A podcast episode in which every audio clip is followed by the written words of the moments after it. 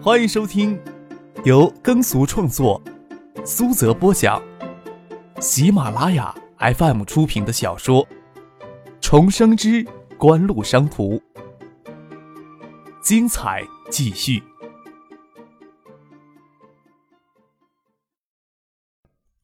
第三百四十五集。获得日元贷款的融资成本以及利率都要比国内融资低一些，但是对于投资项目的要求却相当严格。八千万美金的贷款，有百分之三十的资金拿来上废水处理配套的项目。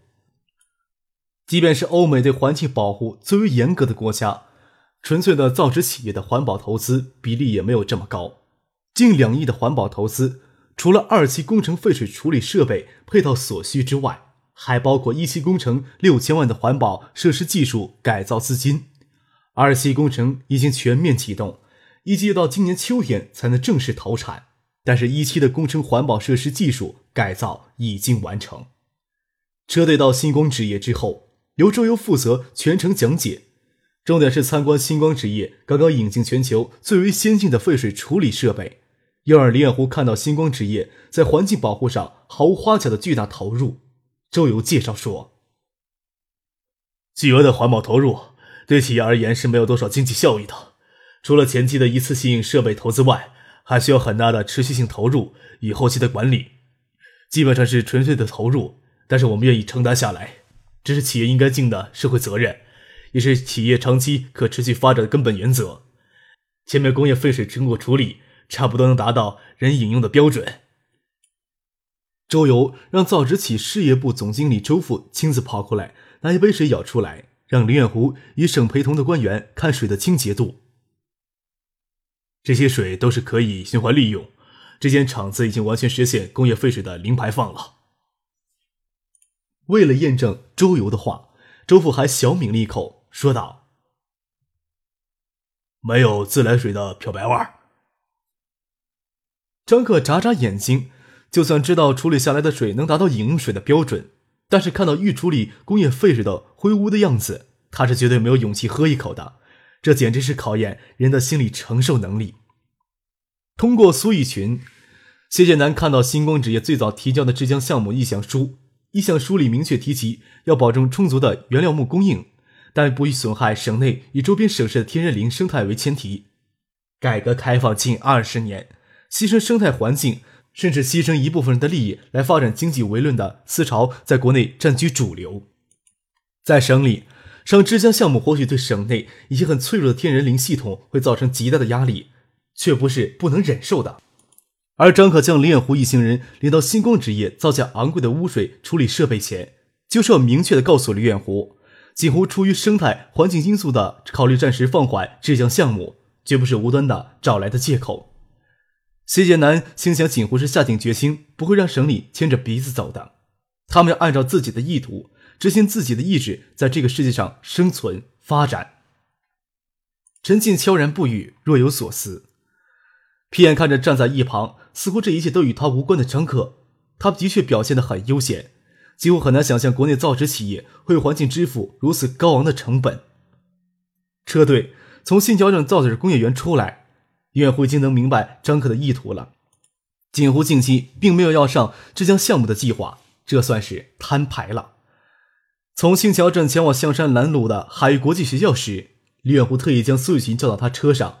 除了他与苏玉琴之外，还有他的秘书高真与省政府秘书长陆文夫。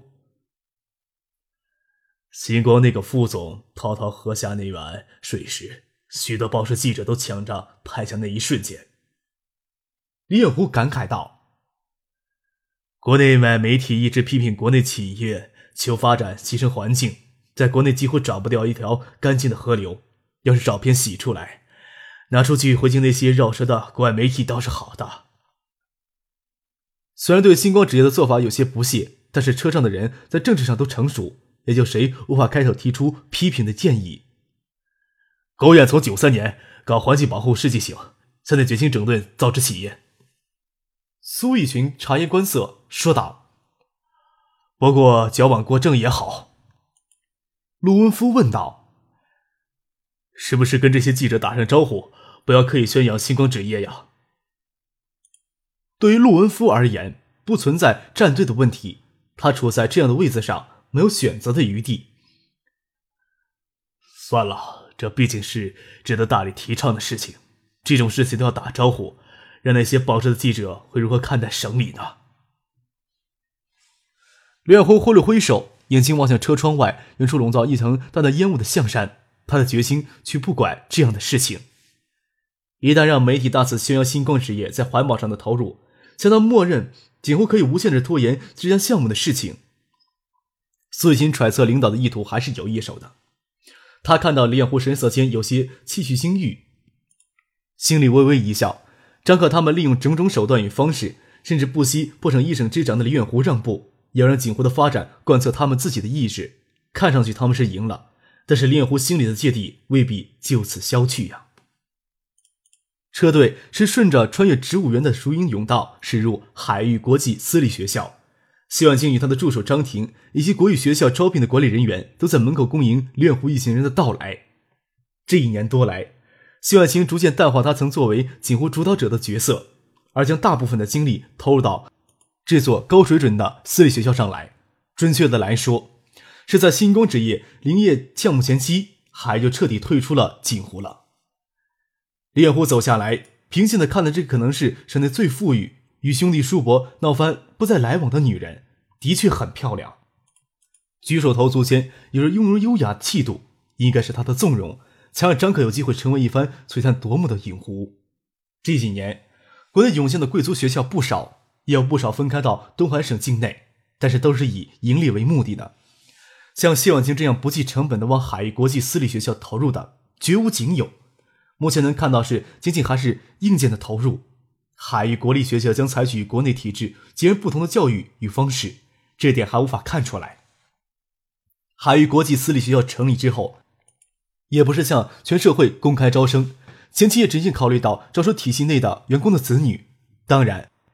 生产线的普通员工现在很难承受海域孤立私立学校的高额教育费用，但是简湖想从全球各地招募顶尖的技术与管理人才，就不得不为他们的家庭考虑周全。绝大多数的华人父母愿意他们为子女的教育问题上、工作上做出让步的，偏偏高知分子的家庭都为国内教育现状堪忧，轻松能发掘孩子的天性与才能教育才是他们所追求的。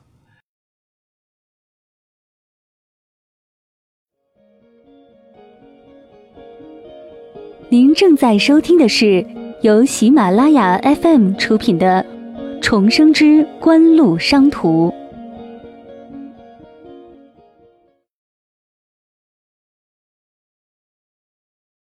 听谢婉清介绍过海域国立私立学校的办学前景，刘远湖心思一动，侧头跟懒散少年似的坐在一旁很少说话、眼睛四处乱转的张克说道：“锦湖为旗下的员工考虑很长久啊。”哦，张克杀人一笑，说道：“哪里是我想的呀？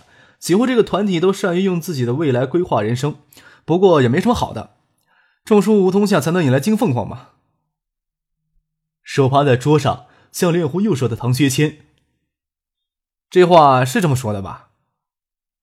又跟李远湖说道：“想要招聘顶尖的技术与管理人才，必须让他们有着向往的生活环境才行。”换做非洲，再给他们高的年薪都没地方花去，谁高兴呢？有些条件，市里一时也不具备，锦湖就要为旗下的员工优先考虑。除了学校，锦湖还要考虑投资建一个大型的社区，让那些外籍的员工在海州能安家乐业。考虑到锦湖日后的发展，这个社区总要容纳几万人才行。锦湖旗下含星光职业与爱达集团在海州拥有员工五千多人。张哥的话说的随便。却透出锦湖以海州为重心发展的长期规划来。之前，爱达集团在北京大道声势，又是购楼，又是与北京市企业单位开展广泛的合作，才让猎狐产生警徽又将总部迁往北京意向的猜测。猎狐也怕张克少年心发作，不按规则出牌，这才是他这次到海州的目的之行。到这时，猎狐算是稍稍安心下来。义龙镇的电子工业园是李远湖海州之行的最后一站。黄昏的夕阳照在平的柏油路上，道路两旁种植着细高的小白杨。车队之前经过象山风景区，又经过植物园与美轮美奂的海域国际私立学校。义龙镇镇中心老街两侧的屋舍就显得有些陈旧。穿过老街，就能看见东面电子工业园区星罗不集的厂房与办公楼。义龙镇的老街夹在中间，尤其显得破败。几年前呀，我刚到惠山时，就曾到海州来交流学习，也在这条街上吃过小江鱼眼，对这地方有印象。这几年来，好像变化不大呀。李月湖的车上也只坐着苏逸群、陆文夫，还有他的秘书高真。李月湖没有要对唐学谦表示亲近的意思，没有要唐学谦坐他的车，这落在有生人的眼里，就是一种政治姿态。哦，之前有件新镇的计划，这段时间他们想将新桥、象山、一楼镇三个镇独立出来，成立一个第二个工业开发区。这些新建的计划都被临时搁置不议了。苏伟群去电子工业园有限的几次，每次都是从东边的大道经过，一次都没有到翼龙镇的中心街道上去。不过对一些情况还是能做到了若指掌的。在原有的开发区之外，将新桥、象山、翼龙镇三镇独立规划出来，成立第二工业开发区，是唐学谦、宋培明等人年前才有的设想。要真正的落实这个想法，却落到苏伟群的手里，苏伟群更想保持原样。或者将翼龙镇的电子工业园与新桥镇的造纸工业园都并入到开发区去，且不论工业分布上的优劣，至少不会太突出的炫耀唐学谦的政绩。就算要单独成立新的工业开发园，也至少要拖一两年才对他更有利。锦湖想要在附近为其他员工投资建设大型的高档社区，大概也与新镇建设有关吧。陆文夫这么说也是公允之言。猎户听了，心思一动，容纳上万人的社区总要占地千亩以上，这么大块的土地使用，势必会与新镇规划联系起来，不然很难会零零碎碎建造出一个环境优美、配套设施完善的高档社区出来。很多话都藏着掖着没有明说，很多话都已经在藏着掖着之中说了一清二楚。猎户看着从车窗里透进来的夕阳光，看着光柱里浮腾的灰尘，想起偶尔会露出少年心性的张可来。他原来是想将锦湖未来的发展规划与新工业区的建设紧密的联系到一块儿。省里要是不支持海州成立新的工业区，那锦湖在海州的发展规划将会是另一番模样。苏玉清听了罗文夫的话，微微皱眉，但是看不出李远湖对这件事的真实看法，就隐忍着没有说什么。到达电子工业园区之后，李远湖一行人先参观了客王正在建设的研发大楼，十二层的研发大楼是目前象山以南最高的建筑。最快只需要两个月就可以建成投入使用。作为央视今年的标王企业，分掉省长一行人部分目光，那是再自然不过的事情。时间很紧呀，李月湖要赶在夜里八点钟之前离开海州。车队经过海州市第三大叠机企业新源电器时就没有停下来。参观爱达电子的下属企业，也只是走马观花的走过。这原来就是李远湖想好好看一看的地方。到最后，他也有精疲力竭之感。匆匆看完，都没有心情到工厂与员工做一番亲切的交流。最后安排在爱达电子员工综合餐厅用餐。李月湖在晚餐之前开始的祝酒词中提到：“海州的经济在过去的三年时间里得到长足的发展，既定的发展方针十分的科学，建也总能及时的得到总结。我希望看到海州未来的发展也能按照既定的方针走下去。”在别人的眼里。李远湖的这番话或是一时场面话，但知道其中曲折的人却能听出暗示。不仅市政规划，锦湖按照自己的意志走下去也是可以的。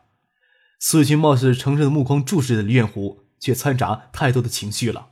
按照之前既定的城市发展方针走下去，他如何能获得与唐学谦相提并论的政绩呢？他在任上做得再好，大部分的功绩也将都划到唐学谦的名下，他多少有些不甘心呀。所谓投桃报李，在李远湖的祝酒词之后，爱达集团运营部总经理、爱达电子总裁苏京东代表爱达集团宣布，接下来公司九七年度已经拟定的发展规划。爱达集团旗下先进行注册成立爱达教育电子有限公司与爱达微电子有限公司。教育电子有限公司主要开发、生产、销售学习机、电子词典。电子记事簿、电子复读机等具备教育性质的消费电子产品。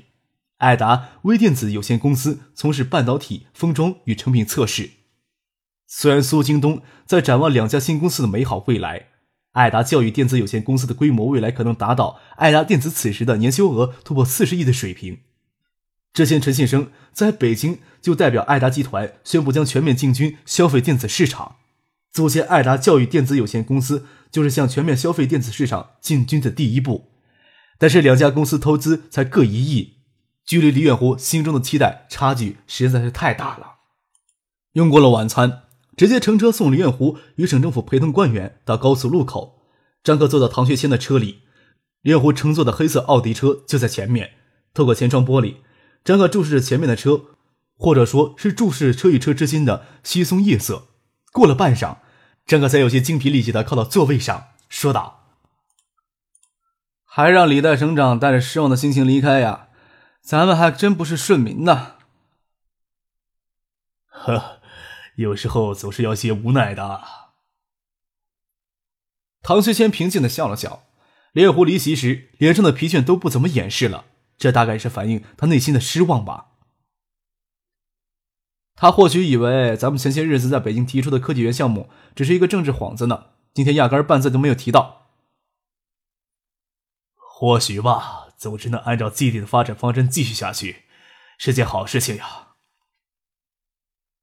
所谓铁打的营盘流水的兵，连湖最终或许要更上一层楼，或许都等不到在东海熬到省委书记的位子就要离开东海。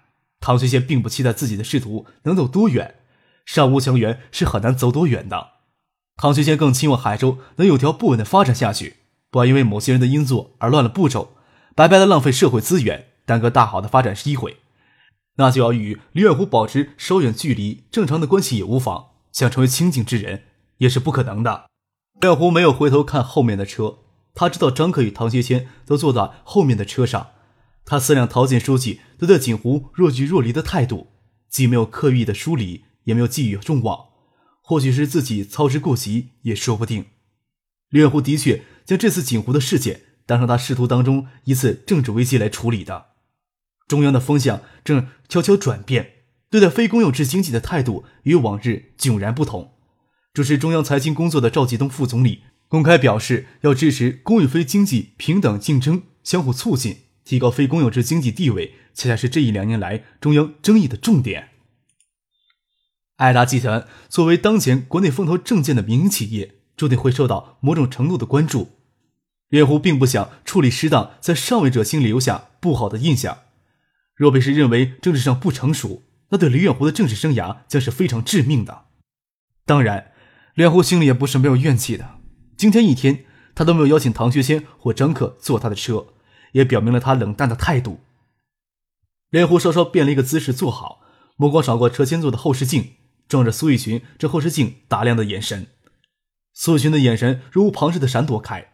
连湖心神一凛，他并不希望自己的情绪被苏玉群利用到，微微皱起眉头，说道：“下车后，你与唐学谦说一声。”我会抽时间专门听下海州市里关于新桥、象山、仪龙三镇规划出来的第二工业开发区的想法。